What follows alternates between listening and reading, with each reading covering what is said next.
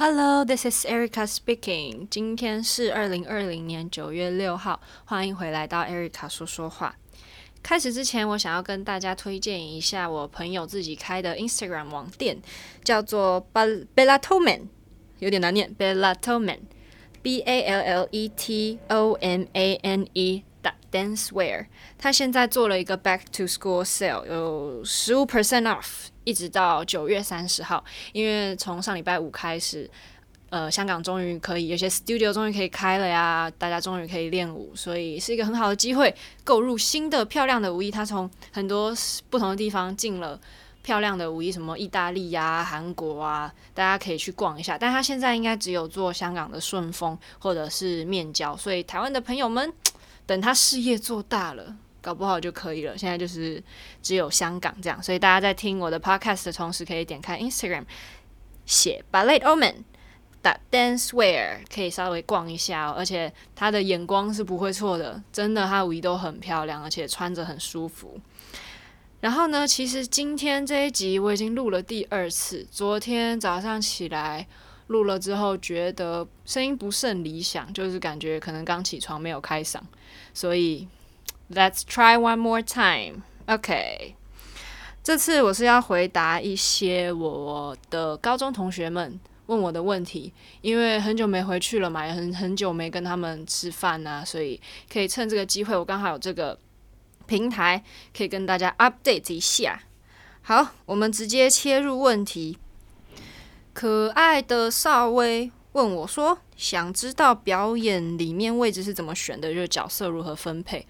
嗯，就是先学动作，然后跳跳给选角色的老师或者是我们的 artistic director 看，然后他们就会知道哦，这个人适合什么角色，什么适合什么角色。但是其实平常上课的时候，他们都会在看，就他们脑子里都已经大概知道角色怎么分配，然后到时候呃学整个舞剧之前，就会有一张。呃，角色分配表出来，然后我们就会知道，哦，那这个 rehearsal 我们要去学这个，然后我可能不用这样子，是这样子的。然后敏阿敏问说，想知道你们的平常排练行程跟练习的时间。我们就是早上一堂课，那个课就是练我们的基本功。每天都是一个半小时的课，然后会休息一下，然后就开始排练，一直从可能差不多十一点，然后一直排到晚上六点，然后中间就一个小时的午餐时间，然后每一个小时我们会休息五分钟这样子，然后筹备一场表演的过程，嗯，我们都是会肯定先学动作嘛，然后学完动作之后再把。每个片段串在一起，串在一起之后呢，就是整个舞剧连，然后在这个过程中都会一直去细抠动作啊，或者是你的演技，然后就是一直连，一直连，一直连，就让你熟悉整个演出这样子，要不然到时候在台上忘动作就不好了。然后有时候你这样子。排了很多次，你的那个 stamina 体力也会好一点，所以我们大概是这样子排练的。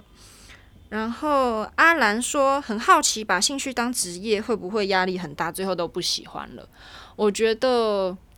可能稍稍会跟以前的那种喜欢不太一样。以前就是哦，我的生命就是跳舞，因为我去上学，我也不想读书啊。那我下课之后，我就是去跳舞嘛。那那个心态会有点不太一样，因为毕竟现在是会有工作上面的责任感，会有职业道德压力的存在，所以一样会喜欢，但是不是像以前那种。我觉得以前会有点到痴迷，因为就。是自己决定要做的事情，自己决定要跳的舞，而现在是别人跟你讲你要做这个，所以会有一点点不一样，但是我还是很喜欢的，对。然后除了工作之外，会在休闲时间跳舞吗？我不会耶，因为其实星期一到星期五整天这样跳下来是还蛮累的，就身体上还蛮累的。然后星期六、星期天就好好休息这样子。嗯，我是有之前在就团里面的朋友，他现在已经不在团里了。他以前下班之后还会去练钢管舞，很厉害哦，钢管舞。然后每天就看到他这里淤青，那里淤青的，就是钢管舞练出来的。可是因为他就会学到很多性感、sexy 的动作，所以呢，如果角色刚好分配需要这样子的特质，他就很吃香，因为这就是他平常有去花时间去练习的东西，也是他喜欢的东西。所以我觉得。这样子也不错，但就是要懂得保护自己的身体，对。然后接下来是雨山问的问题：练到瓶颈时是怎么调试的？我觉得瓶颈哦，几乎每天都会有吧。就是可能今天这个动作又做不好，隔天又是另外一个的东西弄不好，然后哦动作记不起来啊什么的。其实就是慢慢的克服吧。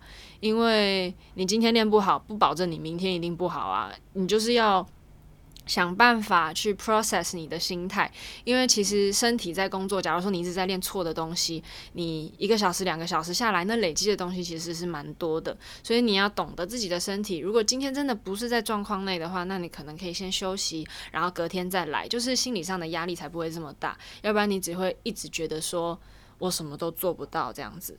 所以。这样应该算是有调试吧，嗯，我还在学习的过程。啊，雨山还问怎么进去港巴的？嗯，我是考试，我在纽约考试的，就我先寄了影片给他们，因为寄了影片之后，他们就会筛选人，然后去当面上一个基本课，然后他们会看嘛，是这么考上的。嗯，然后还问说会有定期的评鉴吗？港巴是没有的，但是我有听过那个中国的团是会有一年一次的考试，所以就我觉得他们这样压力其实蛮大的。我们是没有，但就平常上课啊、上班的演演出的过程，嗯、呃，artistic director 都会看，就是我们的艺术总监是都会看的，所以他就会怎么讲，也不能说一直在评鉴你，但就是他会放在心里啦。如果他真的觉得你怎么样。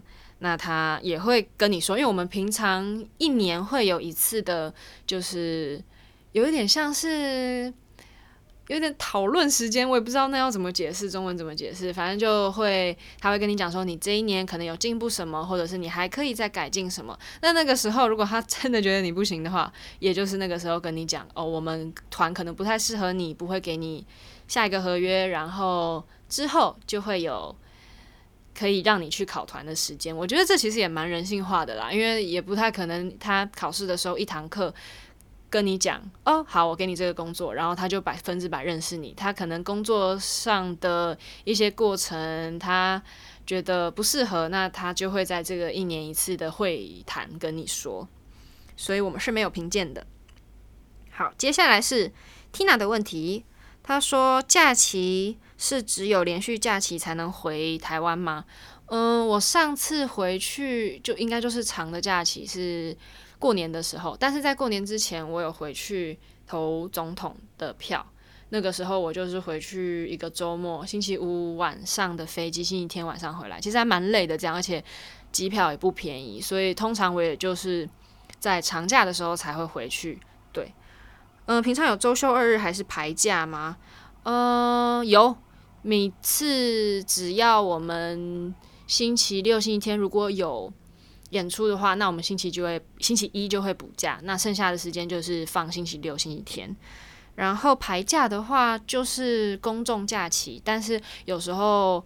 呃，我们的艺术总监会希望可以把排练的时间，就排练的天数可以是连续的，而不是说哦，星期一、星期二上班，星期三突然来个端午节，然后就不上班，然后星期四、星期五再回来。因为其实这样，呃，舞者的身体是断断续续的，很难工作，所以他可能会把哦，可能端午节把它延到另外一个假期里面，就让那个假期变得比较长，这样。所以有一些公众假期，我们是不会放当天的，对。然后，假如说像有疫情的话，你们表演变少了，会不会影响到薪水？不会，因为我们是领固定薪水的。有一些美国的舞团，他们会有所谓的演出费，就是底薪之外，演出多就会有多钱。但我们不是这样，我们只有呃，就是固定的月薪这样子。所以很幸运，疫情方面并没有影响到我们多少。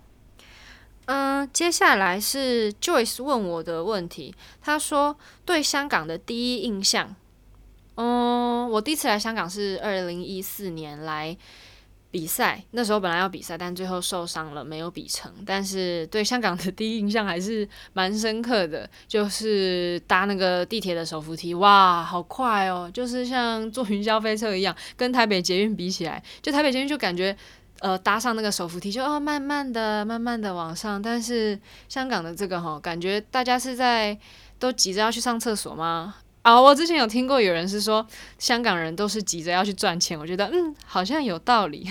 反正就是那个地，不管是哪里，不是只有地铁哦，就是连百货公司里面的手扶梯也都特别快，这我特别印象深刻。然后最近是还有观察到，也是地铁里面。会有阿姨，我没有看过男士，我只有看过阿姨们就会刮痧，就是坐在那里或站着也可以，就是在刮帮自己刮痧，可能手背、手心或者是他的脖子，然后他就会一直刮，很用力的刮，而且感觉他有在算次数，然后我就很想问他说：“那个阿姨，这个哪个穴道是跟哪里有关吗？” 为什么你连在搭地铁的时间都不放过，一定要很努力的刮痧呢？这就还蛮搞笑，因为我在台湾捷运是没有看过有人在刮痧的，还是大家都怕时间就是金钱，所以在上班的路上先刮痧呢？我也不是很了解。如果有朋友们知道答案的话，请留言给我，下次我看到他们在刮痧，我就可以知道到底是在干嘛了。然后就一才问我说，舞蹈人是怎么找工作的？嗯、除了我刚刚说像那样子 audition 就先寄影片之外，大部分的我考过的芭蕾舞团，它都是你就是报名寄履历，然后呃去那里考，就它会有一个 open audition，就是大家都可以去，不管你是呃。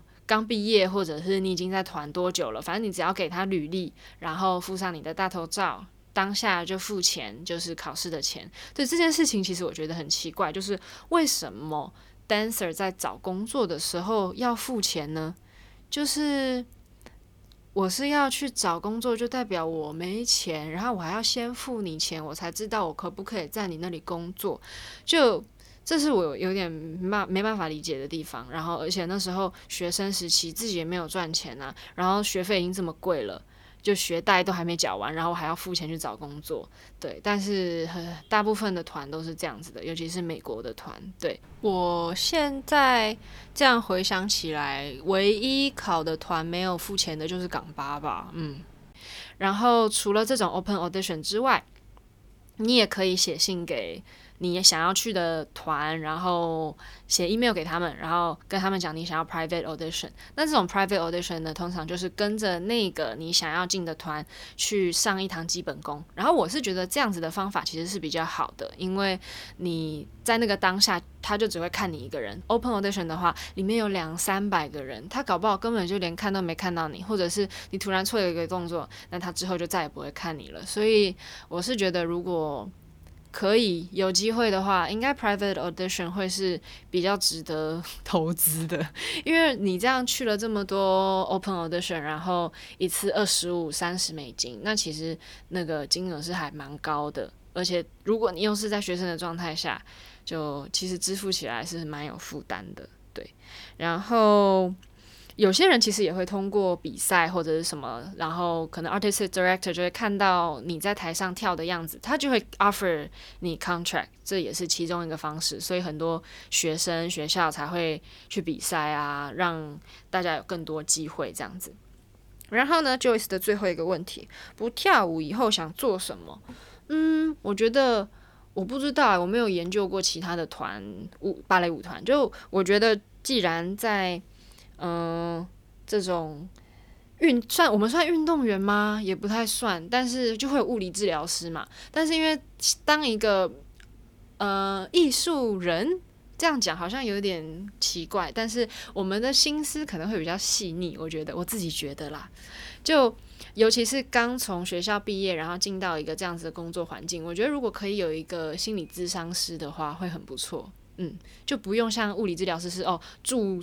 在那个团里面，然后只为这个团服务，而是如果有一个可以合作的一个对象，就哦，我可以帮各个不同的团，然后如果你们有任何的需要，可以呃至少有这个资源，有一个心理智商这样，因为连学校都有心理智商，为什么公司没有心理智商呢？嗯，我觉得这是可以试试看的地方。就假如说以后我不跳舞了，我也会想要去。因为可我自己做过这个工作，我就会知道，在这样子的心理状态需要改变一些什么，会变得更好之类的。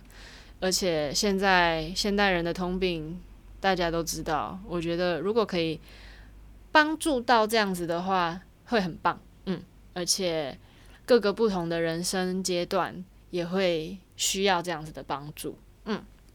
所以这是我的想法。如果以后不跳舞的话，我可以当一个 dancer 的心理咨商师。呵呵，梦想伟大。然后接下来是我妈妈问的问题。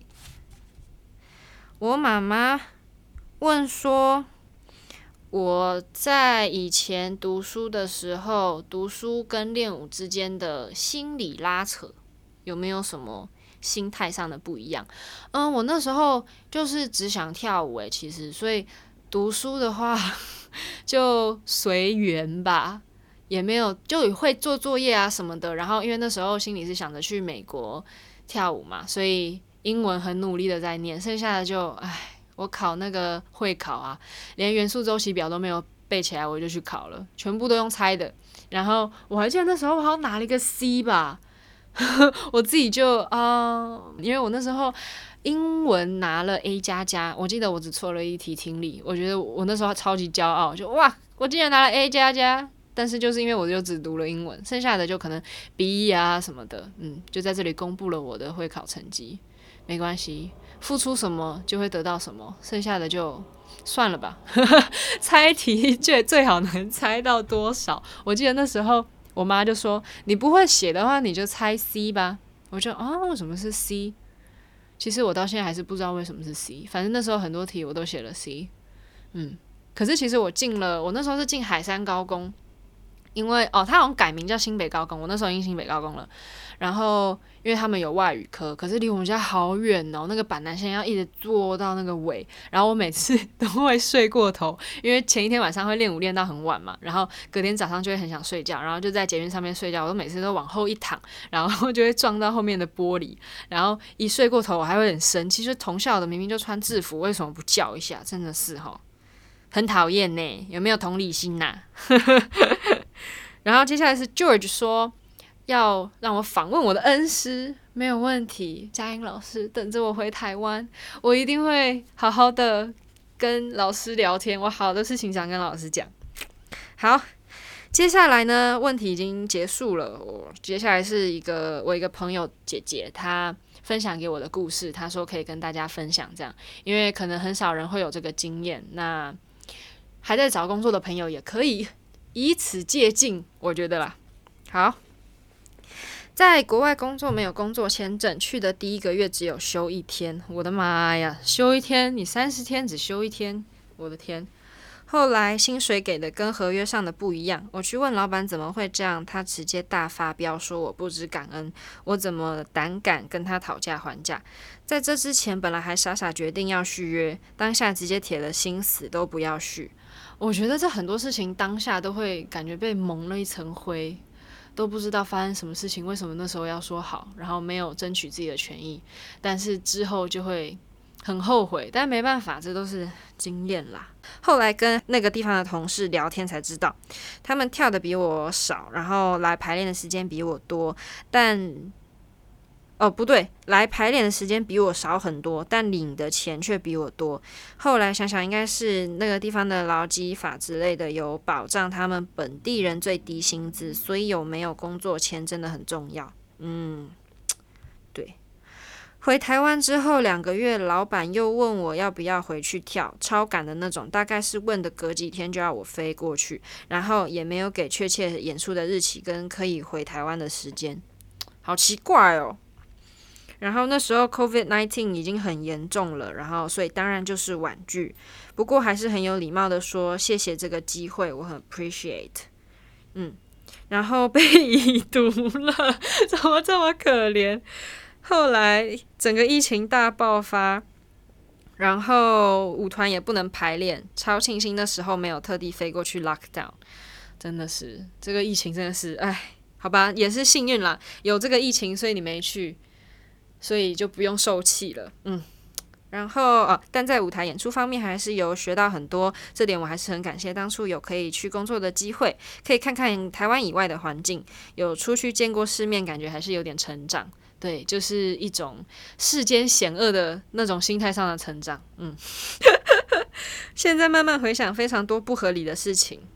对，真的是很多时候事情发生了之后，你才有办法去思考。就是当下，我觉得这都是大家要练习的，我也需要好好学习这一点。就是当下你就要好好思考，而不是只被情绪或者是你在那之前想要做的事情。就假如说，哦，好，我很想要考一个团，然后他 offer 了我一个 job，但是他其实非常的不合理，然后也不帮助 dancer，根本就没有 contract。